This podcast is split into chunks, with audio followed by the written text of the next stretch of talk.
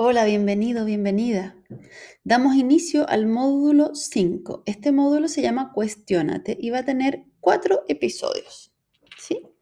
Vamos a comenzar con una afirmación como siempre.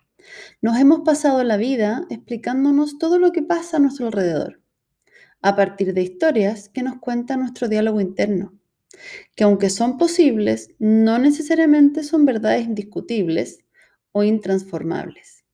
¿Qué tal si ahora hacemos de ese proceso uno consciente y estratégico?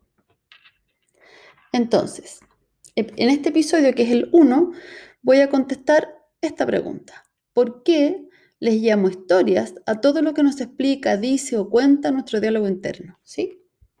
Y para eso voy a partir con un supuesto, ¿sí? Que está bastante validado en toda la literatura. Entonces, realidad es igual a percibir más interpretar. ¿Sí? Lo que nosotros entendemos por realidad entonces es el resultado de lo que percibimos y lo que interpretamos. ¿A qué se refiere o a qué me refiero con la, con la percepción? Nuestro cerebro, cuando tiene que tomar datos, no puede tomarlos todos.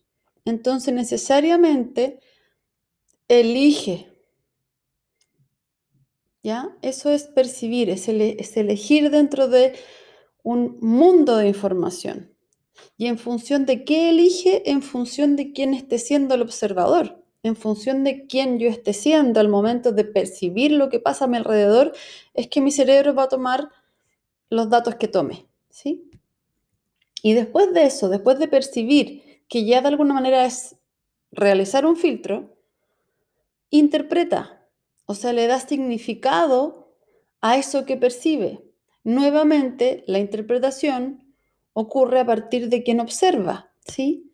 Entonces, si ya estamos hablando de dos procesos que son subjetivos, desde ahí no puede ocurrir que obtengamos datos objetivos. ¿Me entienden? Em, eso.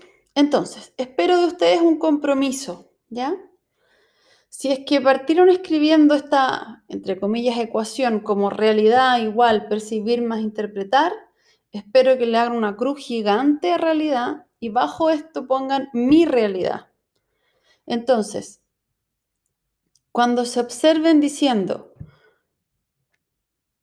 esto es verdad, digan, esto es mi verdad cuando se observen diciendo, obviamente que, obviamente para mí, ¿sí? Cuando se observen mostrándole a un otro cómo es que son las cosas, recuerden que están hablando sobre su propio mapa, ¿sí? Y cada uno tiene su propio mapa. Ok. Entonces, para cerrar, solo quiero que nos quedemos con esta idea. No creas todo lo que piensas, ¿sí? Ya, un abrazo y espero que me sigas y que nos encontremos nuevamente en el episodio 2.